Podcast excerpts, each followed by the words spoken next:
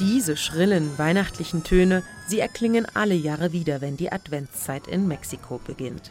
Sie sollen die Besucher zu den Verkaufsständen mit den neonfarbenen, wild flackernden Lichterketten locken. Dieses Jahr dudeln sie vergeblich.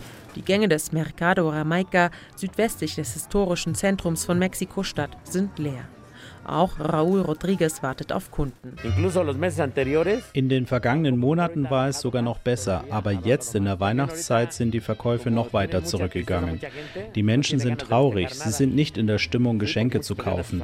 Sie werden sowieso nicht feiern, weder mit Freunden noch mit der Familie. Um 70 Prozent sei sein Umsatz zurückgegangen, schätzt der Händler Rodriguez. Dabei gilt der Mercado Jamaica als einer der populärsten Weihnachtsmärkte in Mexiko-Stadt. Größter Besuchermagnet sind die Noche Buenas, Weihnachtssterne. Die Pflanze ist auch in Deutschland beliebt. Ursprünglich kommt sie aus Mexiko, galt bereits den Azteken als heilig, als Symbol des Lebens. Das Meer aus roten Blumen leuchtet in der grauen Markthalle doch es gibt dieses Jahr nur halb so viele Stände wie in den vergangenen Jahren, schätzt die Händlerin Victoria Hernandez. Dieses Jahr ist es sehr traurig. Es sind kaum Pflanzen gepflanzt worden.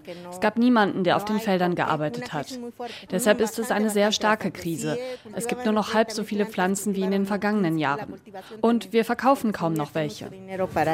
Die Corona-Pandemie hat Mexikos Wirtschaft hart getroffen. Laut Regierung ist das Bruttoinlandsprodukt fast um 10 Prozent gesunken. Seit Seit vergangener Woche gilt ein erneuter Lockdown. Nur noch Geschäfte des täglichen Bedarfs dürfen bis zum 10. Januar öffnen.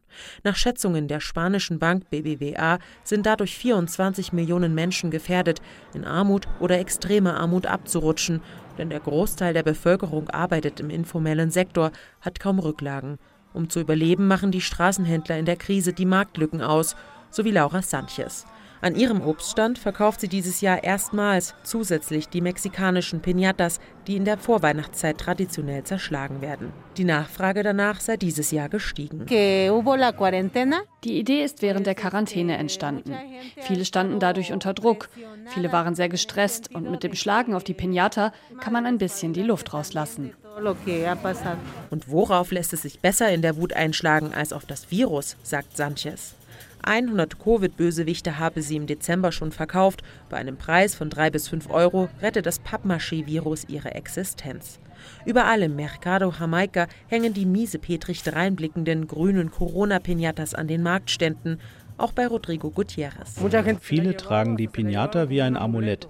Damit Covid nicht ins Haus hereinkommt, wird sie am Eingang aufgehangen. Es ist wohl eine Art mexikanische Ironie, das Weihnachtsgeschäft 2020 mit dem Übeltäter zu retten, der ihnen all ihre Sorgen eingebrockt hat.